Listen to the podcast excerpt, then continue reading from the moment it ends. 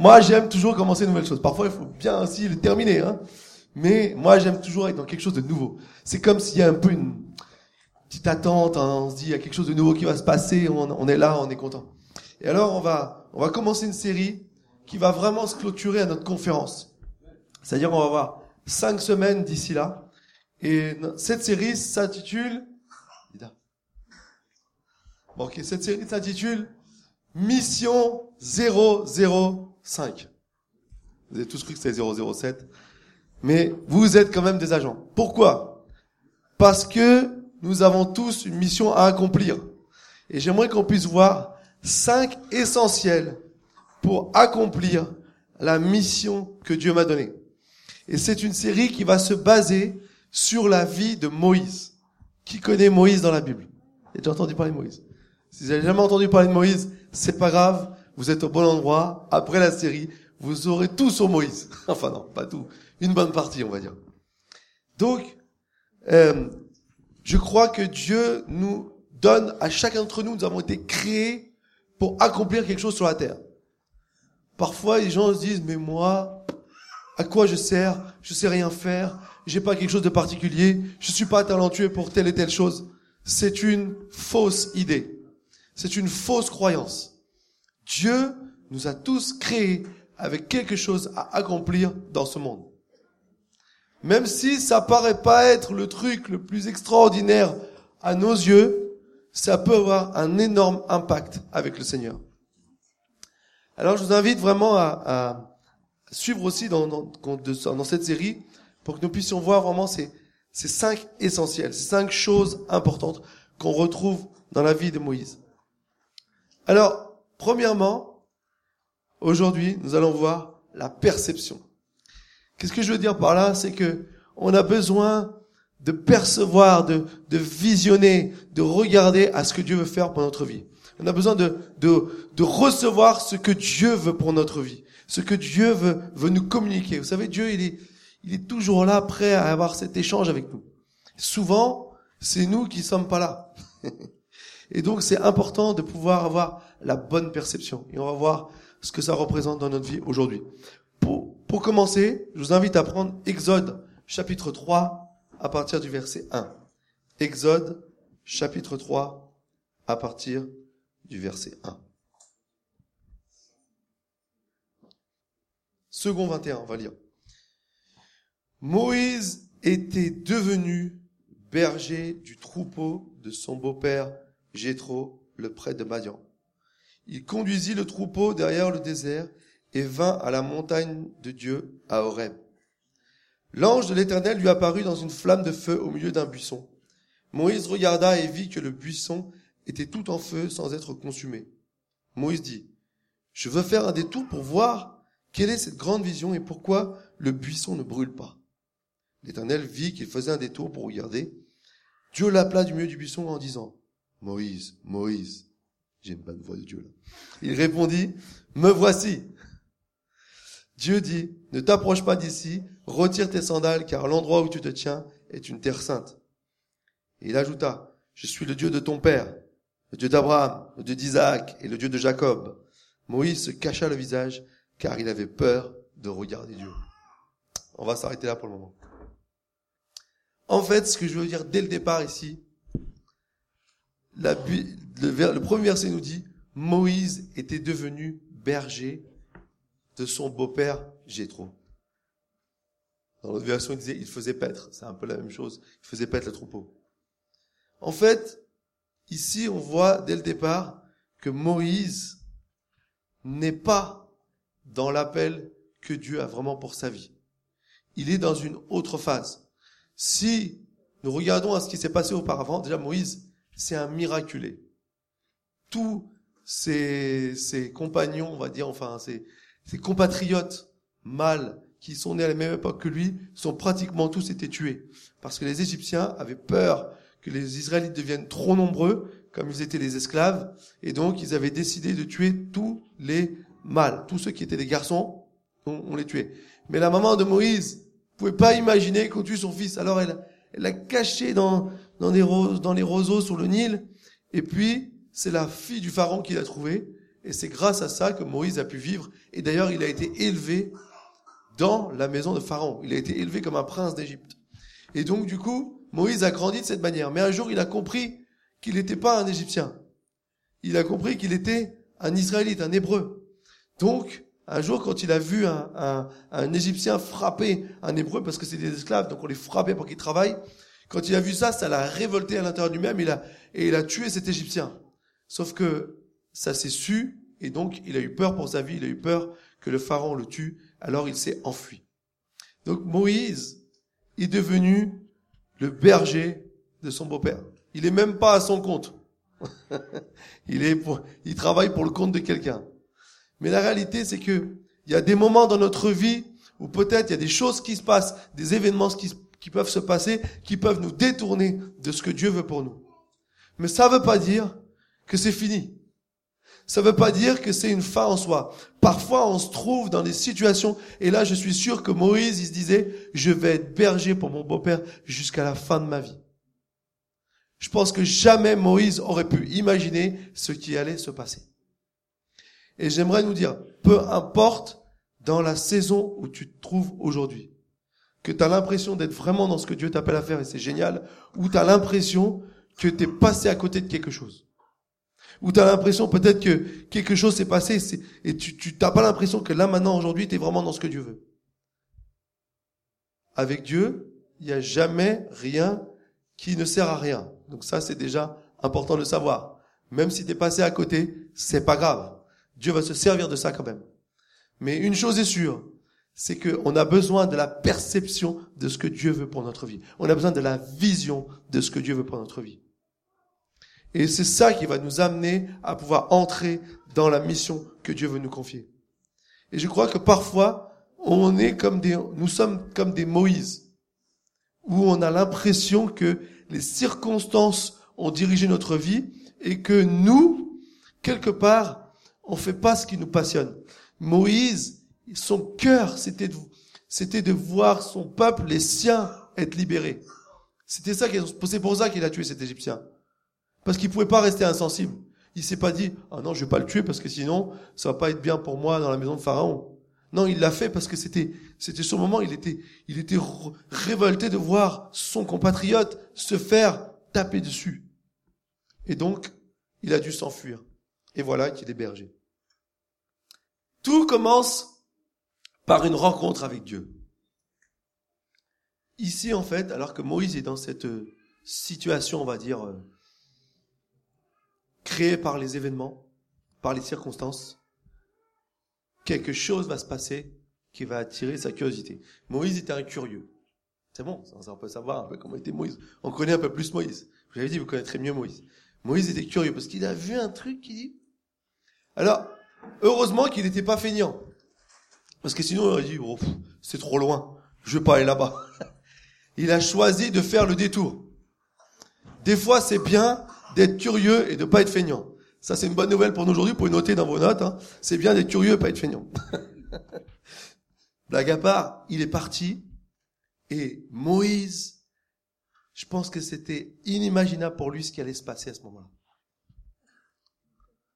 il arrive, il voit un buisson qui brûle mais qui se consume pas. Il y a, il y a un truc physique que lui il connaît qui, qui, qui marche pas normalement. Donc il est intrigué. Et là, il arrive dans le buisson et il entend une voix. C'est Moïse, hein, c'est pas Jeanne d'Arc. Il entend une voix. Et, et, et cette voix, il dit Moïse, Moïse. Et très vite, il va comprendre, surtout quand il dit retire tes sandales parce que le lieu où tu trouves ici est saint. Il va comprendre que c'est pas euh, quelque chose comme ça où il hallucine et il va se cacher le visage parce qu'il a, a compris que c'était Dieu qui était là et Dieu va se présenter à lui. Ce que j'aimerais nous dire aujourd'hui, c'est que Dieu, il a toujours une manière pour venir à notre rencontre. Il va trouver une manière atypique. Là, pour le coup, c'était très atypique. Faire qu'un buisson brûle ne se consume pas, je sais pas si ça s'est revu dans l'histoire, euh, je pense pas. En tout cas, c'est pas écrit, euh, personne l'a vu. Mais la réalité, c'est que c'était tellement atypique. Mais ce que je veux dire par là, c'est que Dieu, ce que j'aimerais qu'on comprenne, c'est que Dieu, il s'intéresse à chacun d'entre nous de manière particulière. Et pour toi, il va faire quelque chose qui va te parler à toi.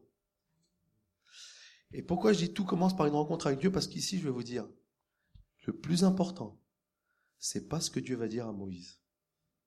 Pourtant, il va lui dire, il va lui dire des choses, hein, on va le voir. Mais à la fin, c'est la rencontre que Moïse aura eue avec Dieu qui va faire la différence. C'est la rencontre qui va changer Moïse. C'est, c'est ce temps avec lui. C'est cette prise de conscience que Moïse va avoir en lui-même. C'est les choses qu'il va comprendre, peut-être des choses qui étaient bien figées en lui, qui vont changer après la rencontre avec Dieu. Et c'est pour ça que Dieu, il veut pas seulement des gens qui vont chercher des instructions. Fais ci, fais ça. Non. Il veut avoir une rencontre avec nous pour nous changer, pour que nous puissions faire après ce qu'il nous demande de faire. Mais il y a besoin de cette rencontre. Il y a besoin de ce temps d'échange. Il y a besoin de ce temps qui nous transforme. Vous savez, il y a un passage qu'on utilise souvent pour les non convertis. C'est Apocalypse 3.20. C'est sur votre petite feuille, on va pouvoir le lire. Il nous est dit, écoute, je me tiens à la porte et je frappe. Si quelqu'un entend ma voix et ouvre la porte, j'entrerai chez lui, je prendrai un repas avec lui et lui avec moi. Et souvent, on, dit ça, voilà, à des gens qui connaissent pas Dieu. Rien de Dieu, il frappe à la porte. Mais là, dans le contexte de ce passage, c'est à l'église qui parle Dieu. C'est une des lettres à l'église de Laodicée, dans le livre de l'Apocalypse. Et en fait, si on est, on étudie bien, on voit que Dieu parle ici à des gens qui le connaissent déjà. Et c'est parce que des fois, on a l'impression qu'on connaît Dieu, qu'on peut-être on le rencontre moins, ou qu'on en connaît déjà assez. Et pourtant, il est toujours là à frapper Dieu. Toc, toc, toc. J'aimerais pas simplement venir te dire ce que tu dois faire. J'aimerais prendre un repas avec toi. Je prendrai, et qu'est-ce qu'il dit? Je prendrai un repas avec lui et lui avec moi. Il y a un échange. Il y a quelque chose qui est transmis de l'un à l'autre. C'est une, c'est une rencontre, c'est un dialogue, c'est, c'est un partage. C'est quelque chose où on vit avec Dieu. C'est un, un petit temps vécu avec Dieu. Et c'est ça que Dieu cherche avec nous. C'est ça que Dieu est avec nous. Il veut, il a fait sortir Moïse de son contexte, de ses brebis, pour qu'il vienne sur la montagne, pour avoir un temps avec lui. Et moi, je crois que si on veut recevoir la perception de ce que Dieu veut, si on veut recevoir la vision de ce que Dieu veut pour nous, on a besoin, nous, de avoir ces temps de rencontre avec Dieu. C'est dans ces moments-là que Dieu veut vous partager les choses les plus impressionnants pour vous. Vous savez, c'est pas un pasteur qui va vous dire, qui parle de Dieu, qui va vous dire ce que vous devez faire. Il va peut-être confirmer des choses. Mais moi, à chaque fois que Dieu m'a parlé clairement sur ce que Dieu veut que je fasse, c'était lui, moi avec lui et lui avec moi. Parfois, on cherche trop les intermédiaires. Cherche Dieu, il va te le dire. Et même des fois, ça m'est déjà arrivé, que des gens ont profité des choses que moi, je disais, c'est bizarre. Et un jour, je vais voir mon père et j'étais déboussolé. Plus, j'étais jeune, donc j'avais pas le recul pour... Euh, sa Bible dit, prenez ce qui est bon et laissez ce qui est mauvais. Mais moi, à l'époque, j'avais pas encore assez ce recul-là. Mon père m'a dit, tout ce qui est très personnel, Dieu te parlera à toi aussi. S'il parle à quelqu'un d'autre, il te parlera aussi à toi. Et ça, c'est une bonne marque. Si quelqu'un vous dit c'est ça et vous voulez changer votre vie sur la base de ce que quelqu'un d'autre a dit, allez voir Dieu. C'est lui qui va vous dire d'abord. Et les autres peuvent confirmer. Des gens peuvent recevoir une parole de Dieu pour nous aider, pour nous confirmer, pour nous, pour voilà, pour être dans une unité. Mais c'est jamais seulement quelqu'un d'autre qui sait ce que Dieu veut pour nous.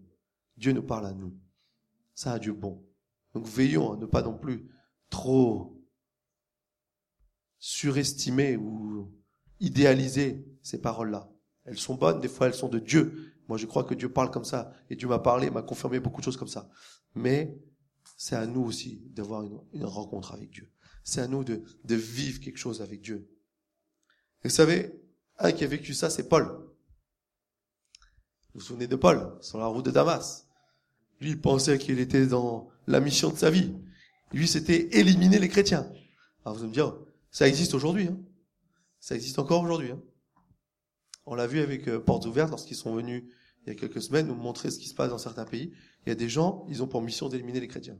Et Paul était comme ça. Il avait la lettre pour aller à Damas. Il était là, et je pense qu'il devait aller à fond. C'était pas du genre à aller tout doucement avec son cheval. Hein. Et puis, paf, une grande lumière. Il tombe de son cheval. Il tombe euh, de, de il sait plus, il devient aveugle. Il entend une voix. Alors, ce qui est marrant, c'est que quand il entend la voix, il dit Qui es-tu, Seigneur? Il arrive quand même à reconnaître que c'est Seigneur quelque part.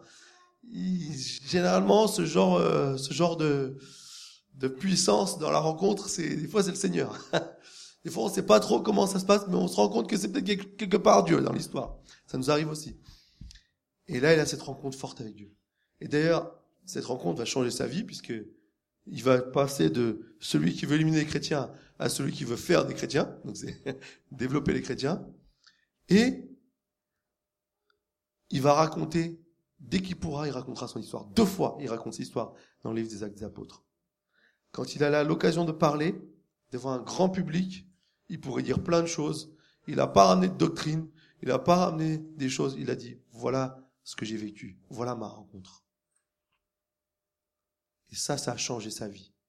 Ça a donné une perception nouvelle pour ce que Dieu voulait pour sa vie. Alors, moi, je vous encourage. Prenez des temps de rencontre. Je suis sûr que peut-être, on fait pas attention, mais Dieu était déjà là. Il est en train de toquer. Il attend qu'on ouvre. Ou alors il va faire un petit stratagème pour détourner notre attention, pour qu'on puisse aller à sa rencontre. Mais une rencontre, ça peut tout changer.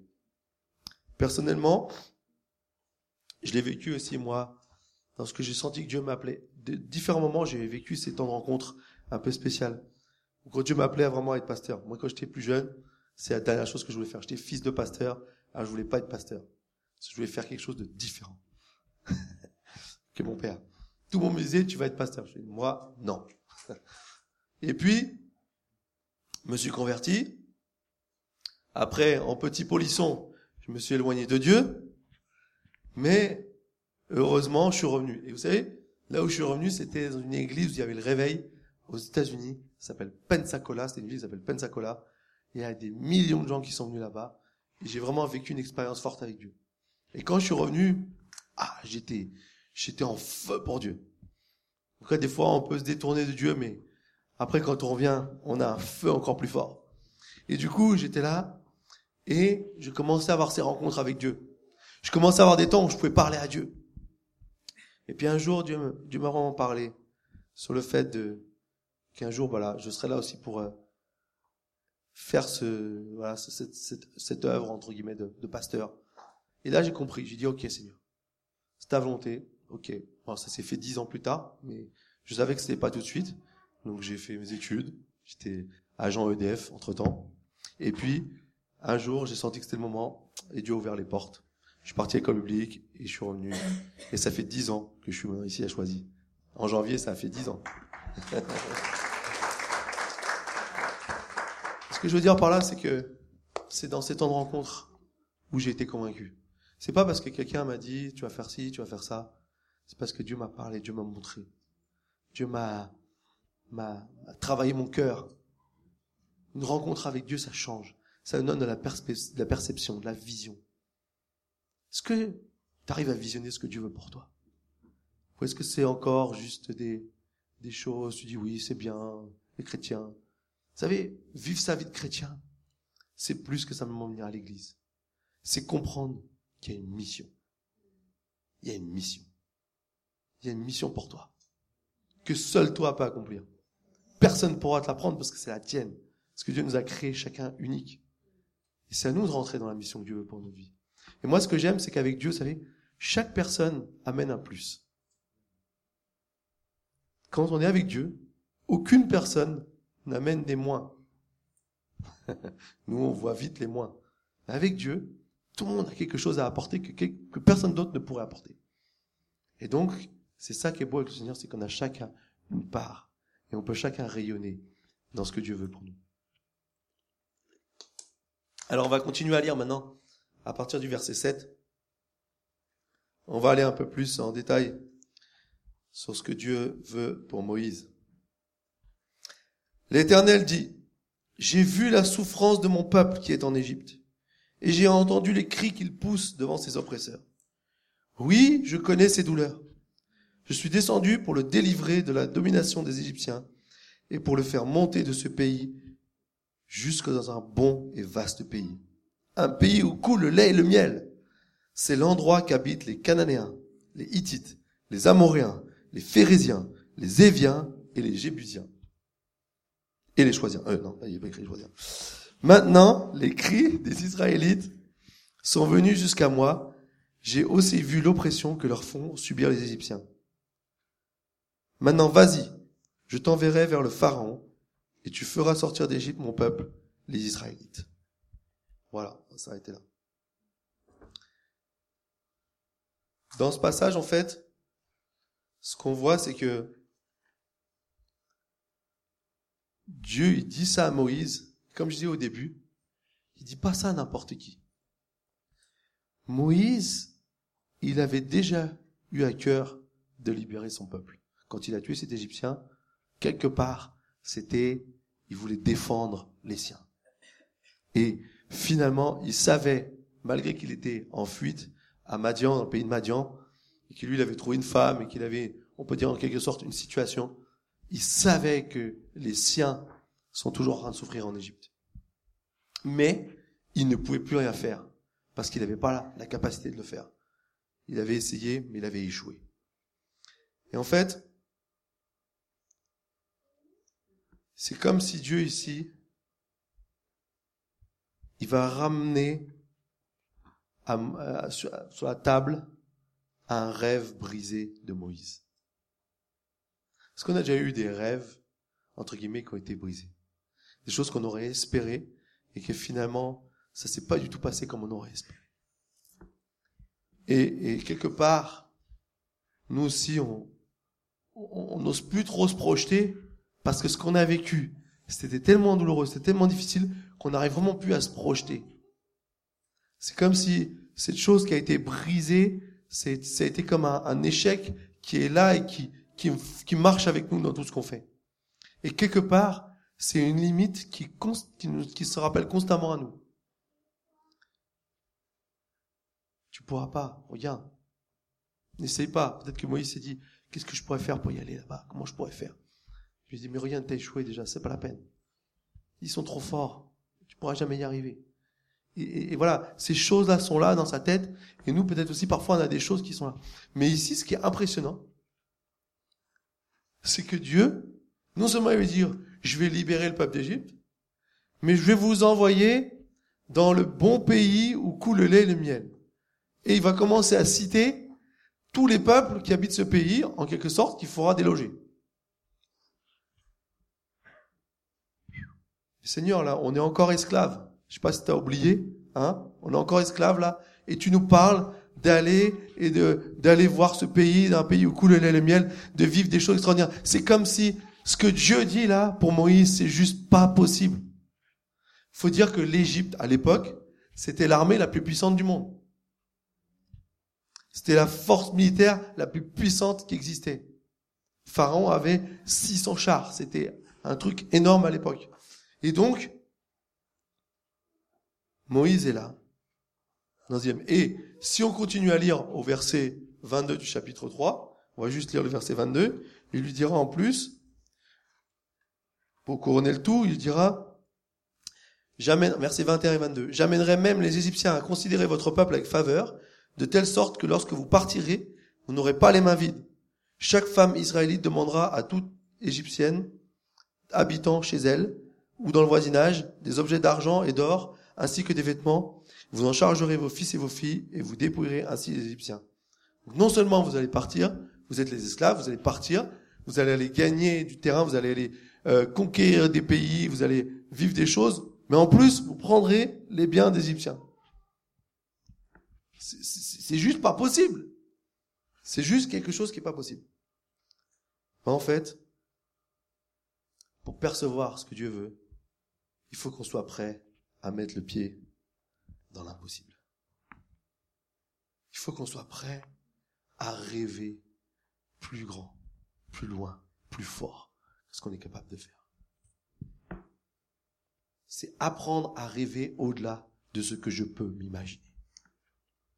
En fait, là, ici, Moïse, il avait besoin que quelque chose se passe en lui, dire, Dieu est en train de dire, voilà ce que je vais faire. C'est des choses qu'il avait déjà promises, mais voilà ce que je vais faire. Et dans la situation d'aujourd'hui, à l'époque, c'était déjà difficile, mais dans la situation d'aujourd'hui, c'était impossible.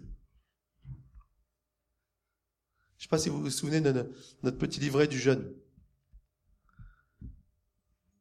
Il y en avait un parmi nous qui nous a mis une petite remarque que j'aimerais répéter aujourd'hui. Impossible n'est pas Dieu. Nous, on aime bien dire impossible n'est pas français. Hein Oh là là, ça c'est bon ça. C'est une, c'est une rhétorique qui vaut bien, ça. Impossible n'est pas français. Non, non. Impossible n'est pas Dieu. Moi, je vous pose la question ce matin. Est-ce que tu es prêt à imaginer quelque chose qui aujourd'hui, concrètement dans ta vie, c'est impossible? Est-ce que tu es prêt à croire que Dieu peut te donner une vision, te donner une perception nouvelle de ta vie où ce qui paraît impossible, eh bien, c'est quelque chose que tu vas accomplir? Est-ce que ça peut nous stimuler un peu? Est-ce que ça peut nous donner envie d'aller de l'avant? Vous savez, nous, on a été pendant cette semaine, on a visité un peu des choses, on a visité le musée des Jeux Olympiques. Super beau musée. Un jour, si vous êtes à Lausanne, je vous invite à aller visiter le musée des Jeux Olympiques. C'est très bien fait. Et finalement, bah, on est arrivé, et du coup, j'en ai appris même plus, moi, sur les Olympiques, parce que j'étais un peu ignorant certaines choses. Est-ce que vous savez qui a eu la vision que les Jeux Olympiques redeviennent quelque chose d'actuel? Est-ce que quelqu'un sait dans la salle Non, toi, tu sais. C'est quelqu'un qui sait. Est-ce que quelqu'un connaissait un fameux monsieur dont le prénom commence par Pierre Bah voilà, de Coubertin. Pierre de Coubertin qui est un homme qui a, vécu euh, fin du 19e et début du 20e. En fait, un jour, il a eu à cœur que les athlètes du monde entier se retrouvent ensemble pour vivre une compétition comme ce se faisait à l'époque dans les, Jeux olympiques euh, à la Grèce antique. Et donc du coup, enfin à Olympie, donc c'est pour ça que ça s'appelle les Jeux olympiques. Et du coup, euh, ils ont, il a, il a commencé à créer un comité olympique. Et la vision d'un homme, c'est écrit à un moment donné sur le, dans le musée, la vision d'un homme a amené des milliards d'athlètes à être en compétition. La vision d'un homme. À l'époque, c'était compliqué. En plus, pendant la Première Guerre mondiale, c'était difficile. Il y avait euh, beaucoup de, de, de difficultés. Mais, petit à petit, dans chaque pays, des comités olympiques se sont créés et des, des, athlètes ont été envoyés. Je crois que maintenant, quasiment tous les pays ont envoyé au moins une fois des athlètes à des Jeux Olympiques. Tous les pays du monde. Juste, Pierre de Coubertin, c'était pas un chrétien. C'est pas ça que je veux dire, mais ce que je veux vous montrer, c'est que, est-ce que nous, en tant que chrétiens en Christ, on est prêt à croire que des choses qui paraissent tellement difficiles ou tellement, voilà, quelque chose d'insurmontable peut se faire? Est-ce que tu es prêt à croire que Dieu peut t'utiliser toi pour aller au-delà des choses qui paraissent impossibles, qui paraissent inatteignables, qui paraissent euh, être, euh, voilà, hors de notre portée? C'est exactement ce que ressentait Moïse. Et pourtant, dès le début, Dieu commence à lui expliquer, voilà ce que je veux faire. Voilà ma vision. Voilà la perception que je vois que tu es, toi. Le verset, qui est un peu notre verset de notre église, qu'on aime bien, qu'on a mis sur notre site internet aussi, c'est Ephésiens 3, versets 20 et 21. Il dit, à Dieu qui a le pouvoir de faire infiniment plus que tout ce que nous demandons ou même imaginons, par la puissance qui agit en nous, à lui soit la gloire ou dans l'église, par Jésus-Christ, dans tous les temps et pour toujours. Amen. C'est ça qu'on s'appelle l'église, imagine. Parce qu'on croit qu'on a un Dieu qui est capable de faire bien plus que ce qu'on peut imaginer. Alors je crois que nous, on a besoin, si on veut entrer dans, dans quelque chose, dans une mission que Dieu nous a donnée, on a besoin d'aller au-delà de ce qu'on peut imaginer nous-mêmes. On a, on a besoin de croire que Dieu veut faire plus. Et vous savez, rêver, c'est ce sont les, ceux qui rêvent et qui, qui mettent en action, bien sûr, hein, pas que rêver, parce que rêver tout seul, ça ne change rien. Mais ceux qui rêvent, et qui, qui espèrent et qui se mettent en action, ce sont ceux qui accomplissent des choses dans leur vie. Et nous, en tant que chrétiens, on rêve d'un monde meilleur. On prie pour un monde meilleur. Et on va agir pour un monde meilleur. Et on verra qu'au travers de la mission que Dieu nous donne, on pourra accomplir. Si vous mettez pas de l'impossibilité dans votre rêve, vous empêchez Dieu d'être dans votre rêve. Parce que là où c'est tout est possible, où est Dieu, où est sa part? Si tout est possible, on peut le faire nous-mêmes.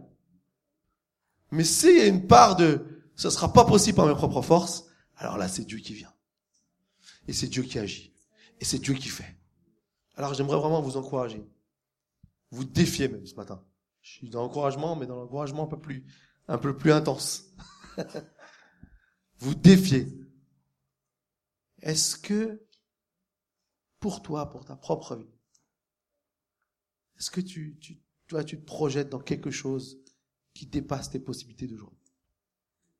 Est-ce que tu te dis, j'ai vraiment à cœur de faire ça, mais aujourd'hui, avec ce que je suis aujourd'hui, c'est impossible. Mais est-ce que tu veux, es prêt à croire que Dieu peut t'aider? Tu es prêt à croire que tu peux préférer faire un effort de dire voilà, je veux voir. Écouter Dieu, peut-être Dieu aussi veut te recanaliser comme il faut. C'est pas seulement ce qu'on veut, c'est ce que Dieu veut aussi. Donc est-ce que mais est-ce que tu es prêt à, à faire l'effort de de dépasser simplement ou te dire juste ah ben non, c'est pas possible, j'y arriverai jamais. En disant ça, on avorte ce que Dieu veut faire. On éteint ce que Dieu veut faire. Alors on va continuer, on va lire encore un... Maintenant on va aller au chapitre 4 et on va voir un peu la, réaction de notre cher Moïse. Exode chapitre 4 verset 1. Moïse répondit, Ils ne me croiront pas et ne m'écouteront pas. Au contraire, ils diront, L'Éternel ne t'est pas apparu. L'Éternel lui dit, Qu'y a-t-il dans ta main? Il répondit, Un bâton. L'Éternel dit, Jette-le par terre. Il le jeta par terre et le bâton se changea en serpent. Moïse prit la fuite devant lui. L'Éternel dit à Moïse, Tends la main et prends-le par la queue. Il tendit la main et l'attrapa, et le serpent redevint alors un bâton dans sa main. L'Éternel dit, Voilà ce que tu feras afin qu'ils croient que l'Éternel, le Dieu de leurs ancêtres, t'est apparu. Le Dieu d'Abraham, le Dieu d'Isaac et le Dieu de Jacob. L'Éternel lui dit encore, Mets ta main sur ta poitrine. Il mit sa main sur sa poitrine, puis la retira. Et voici que sa main était couverte de lèpre, blanche comme la neige. L'Éternel dit, remets ta main sur ta poitrine. Il remit sa main sur sa poitrine, puis l'en retira, et voici qu'elle était redevenue normale. L'Éternel dit, s'ils ne te croient pas et n'écoutent pas par le message du premier signe, ils croiront à celui du dernier signe. S'ils ne croient toujours pas, même avec ces deux signes, et ne t'écoutent pas, tu prendras de l'eau du fleuve, tu la verseras sur la terre, et l'eau que tu auras prise dans le fleuve se changera en sang sur la terre. Moïse dit l'Éternel, Ah Seigneur, je suis pas un homme doué pour parler, et cela ne date ni d'hier ni d'avant-hier, ni même du moment où tu as parlé à ton serviteur. En effet, j'ai la bouche et la langue embarrassée. L'Éternel lui dit, Qui a donné une bouche à l'homme? Qui rend muet ou sourd, capable de voir ou aveugle? N'est-ce pas moi, l'Éternel?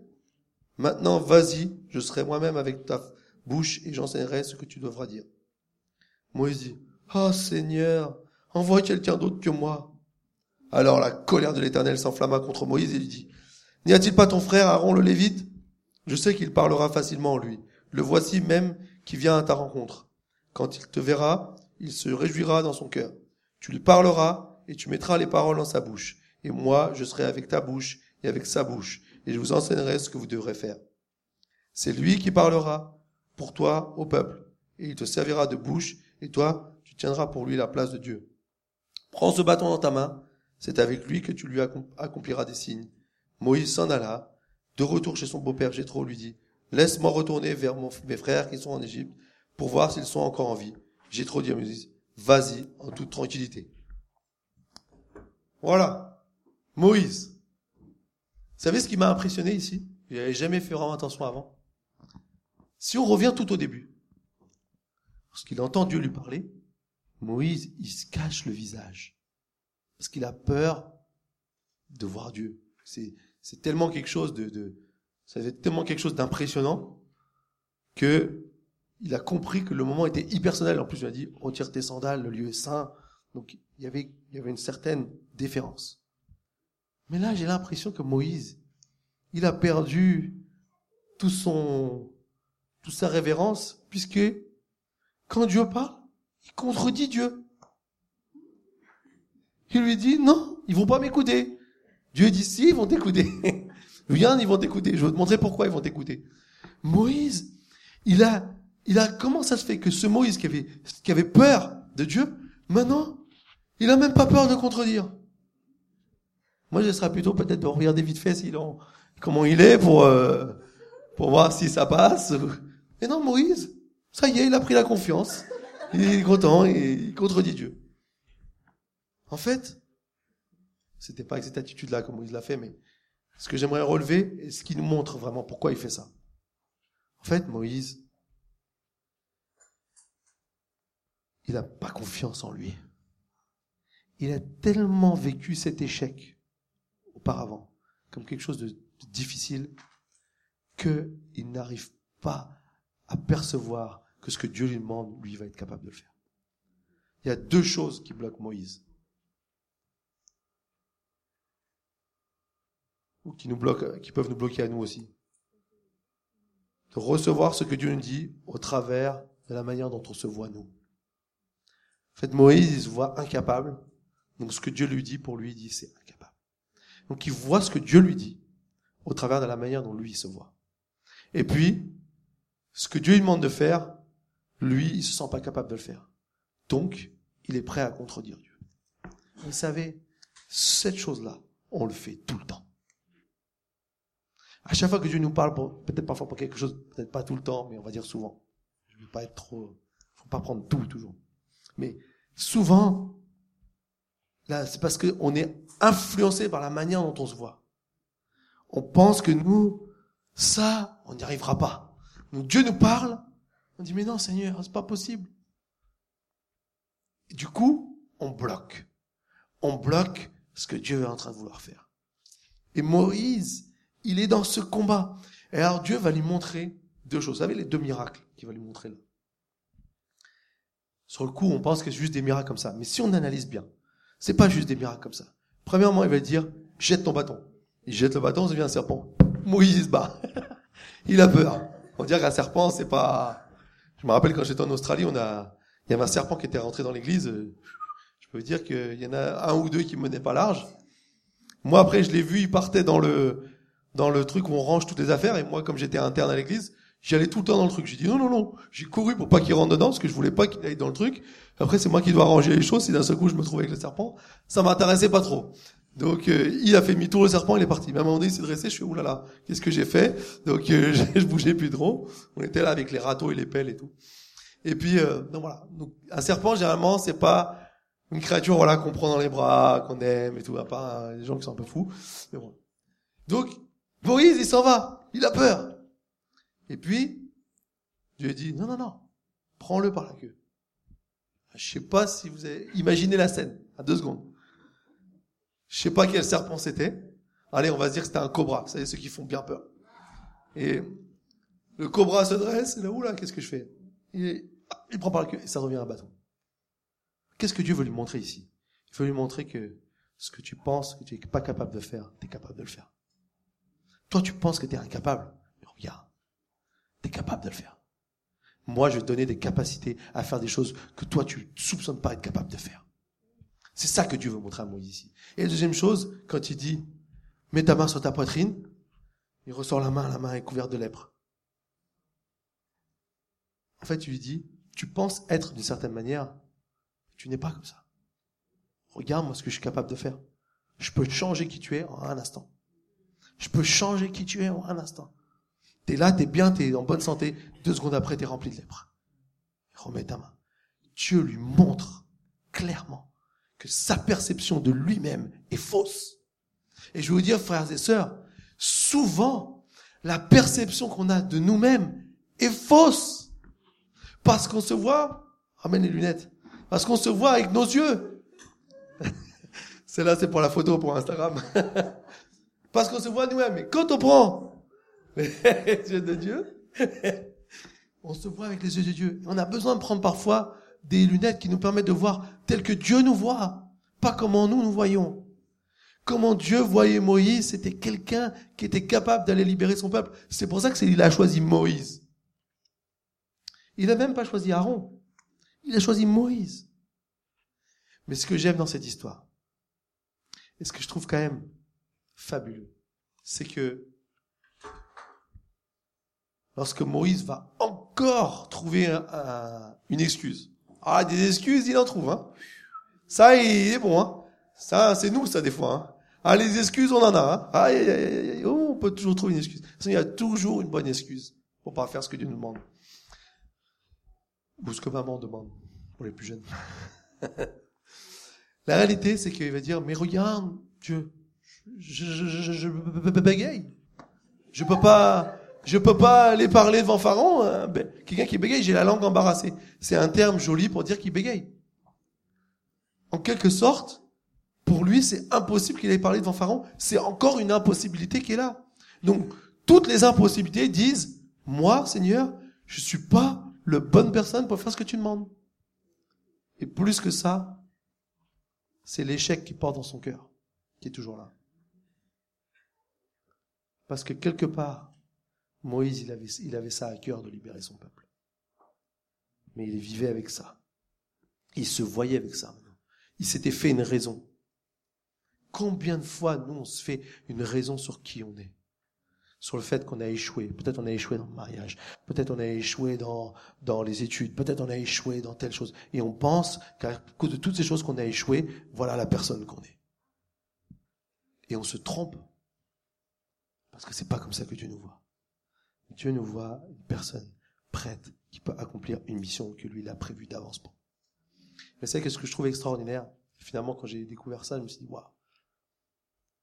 Alors que Moïse se plaint encore, Seigneur, Dieu commence un peu à s'énerver quand même. Hein. Mais en fait, il avait déjà prévu. Puisqu'il dit, ton frère est en route. En fait, Dieu savait tout. Vous savez, Dieu, il connaît toutes tes incapacités avant même que toi tu saches. Et il avait déjà prévu. Il avait déjà prévu la solution. La seule chose que Dieu voulait, c'est que le cœur de Moïse puisse être changé. Dieu voulait pas faire porter à Moïse un poids dont il n'était pas capable de porter. Dieu va jamais te confier une mission qui est trop dure pour toi. Il va te confier une mission que tu peux faire si tu lui fais confiance. Connaissez tous ce verset dans 2 Corinthiens 5, 17 qui nous dit, si quelqu'un est en Christ, il est une nouvelle créature. Les choses anciennes sont passées, voici toutes choses sont devenues nouvelles. Qu'est-ce que ça veut dire par là? Ça veut dire que parfois il faut laisser des choses derrière. Les choses anciennes sont passées. Si c'est passé, c'est passé. Laisse-les derrière. Tu es en Christ, Maintenant, il y a des nouvelles possibilités, des nouvelles choses qui peuvent se faire pour toi, des nouvelles choses qui peuvent commencer pour ta vie. Peut-être que, voilà, tu as vécu un échec dans ton mariage dans le passé. Et eh bien maintenant, il y a des nouvelles choses devant. Peut-être que tu as vécu un échec dans tes, dans tes études. Et eh bien regarde, maintenant, il y a des nouvelles choses devant. Il faut entrer dans ces nouvelles choses. Et il faut croire que Dieu n'a fait une croix sur personne. Dieu ne fait jamais une croix sur... Nous, les humains, des fois, on fait des croix sur des personnes. On dit, lui, il est foutu. Il fera jamais rien de bon. Lui, il est pas ceci. Non. Dieu, il est là pour nous envoyer, pour que nous puissions avancer dans ce qu'il a prévu pour chacune de nous. Et il a tout prévu. Il n'y a rien qui n'est pas prévu. Une question ce matin, c'est que désires-tu voir changer dans ce monde? Qu'est-ce qui te touche profondément? Qu'est-ce que tu es prêt à imaginer? Sachant que Dieu fait plus que ça Qu'est-ce que tu es prêt à, entrevoir comme perspective pour ta vie, comme perception? Souvent, on se voit avec une perception de nous-mêmes flouée, pas juste, pas correcte. C'est ce qu'on appelle une fausse croyance. C'est que la plupart des choses qu'on se dit nous-mêmes, je suis pas assez ceci, je suis pas assez cela, euh, je sais pas faire ci, je sais pas faire ça dans l'absolu, c'est faux. Il y a peut-être des choses qui, correspondent, mais quand vous dites ça, je, comme si vous dites, moi je peux dire, je suis pas très créatif. C'est faux. Alors, vous ne me demandez pas de faire la créativité. Mais, dans l'absolu, c'est faux. Sauf que moi, je me dis ça et donc je me limite tout de suite, tout, tout seul. Si Dieu veut mettre en moi un esprit créatif, il peut le faire. Dieu est créatif. Il a créé toute la création. Donc, euh, plus créatif que Dieu, c'est pas possible. Mais il peut le faire. Mais qu'est-ce qu'on dit? On dit moi je suis pas comme ci, moi je suis pas comme ça, et on se met dans des cases et on se limite. Qu'est-ce que Dieu veut pour ta vie? Qu'est-ce que tu as envie de voir? Qu'est-ce qui touche dans ton cœur? Qu'est-ce qui, qu'est-ce qui résonne dans ton cœur? C'est cette perception-là que je voudrais que Dieu puisse avoir pour notre vie, pour que nous puissions avancer et accomplir la mission qu'il nous a confiée. Amen. Je vous invite à fermer les yeux, on va prier ensemble. Seigneur, on vient devant toi humblement. Et ce, matin, on est tous là devant toi. C'est pas simplement le fait de, de dire je veux ceci ou je veux cela. On est simplement devant toi, Seigneur. Humblement en disant Seigneur, oui, parfois on a été des Moïse. Ou notre perception que nous avions était basée seulement sur euh, ce que nous on pouvait percevoir, seulement sur les, les choses qu'on avait de nous-mêmes, la vision de nous-mêmes, ou les limites qu'on s'est mises tout seul. Seigneur, ce matin, on veut te dire, on veut te rencontrer plus, pour découvrir plus, pour accomplir plus. Seigneur, ce matin, ma prière, c'est vraiment que, que chaque homme, chaque femme dans cette salle puisse réaliser ce que tu as déposé en eux. Peu importe l'âge, peu importe les capacités, peu importe les choses. Tu n'as jamais fini avec nous. Tu as toujours quelque chose en vue pour nous. Nous avons des missions à accomplir pour toi. Seigneur, je te prie que nous ne passions pas à côté de notre vie, à simplement attendre, mais que nous puissions continuer à se mettre en action pour accomplir la mission que tu as donnée. Donne-nous d'avoir une perception juste. Je prie ce matin que tous ceux peut-être qui se sentent moins bien que ce qu'ils sont vraiment, qui ont une vision faussée d'eux-mêmes, ce matin ces choses-là peuvent tomber. Ces, ces, esprits de, limite, d'échec, de, de culpabilité, que toutes ces choses soient chassées au nom de Jésus. Je prie ce matin. Maintenant, là où tu es à ta place, Seigneur te dit, tu es une créature merveilleuse. Et moi, j'ai des projets pour toi. Tes jours sont inscrits dans le livre de vie. Il y a des choses qui sont écrites pour que tu puisses les accomplir. Et des œuvres préparées d'avance pour que tu puisses les accomplir. Arrête de te voir moins bien que ce que tu es vraiment. Je prie aussi pour ceux qui voient peut-être l'impossibilité tellement souvent en dehors de, d'eux-mêmes et dans ce qu'ils peuvent faire. Souvent, on se limite aussi à ce qu'on se croit être capable de faire ou pas faire. Et Seigneur, je prie, Seigneur, donne-nous d'être une église qui rêve plus, qui se contente pas de peu, mais qui a envie de plus. Donne-nous une église qui, qui, qui, qui visionne plus loin, plus grand. Seigneur, afin que nous puissions vraiment entrer dans ta destinée. Nous puissions voir des hommes, des femmes, des jeunes, des moins jeunes, se tourner vers toi, découvrir que tu es la solution, que tu es la source de la vie, et que ta vie, c'est la vie qui vaut plus que tout. Voilà, Seigneur. Alors, merci, Seigneur, de nous communiquer ça. Aide-nous à être, avoir des rencontres avec toi, avoir des moments qui changent notre vie, des moments qui nous transforment comme Moïse a eu sur cette montagne, et comme il l'aura encore par la suite. Seigneur, je te remercie pour ta grâce et tes bienfaits pour chacun d'entre nous. Que ton nom soit loué et béni à jamais. Amen. Bon dimanche à tous, que Dieu vous bénisse.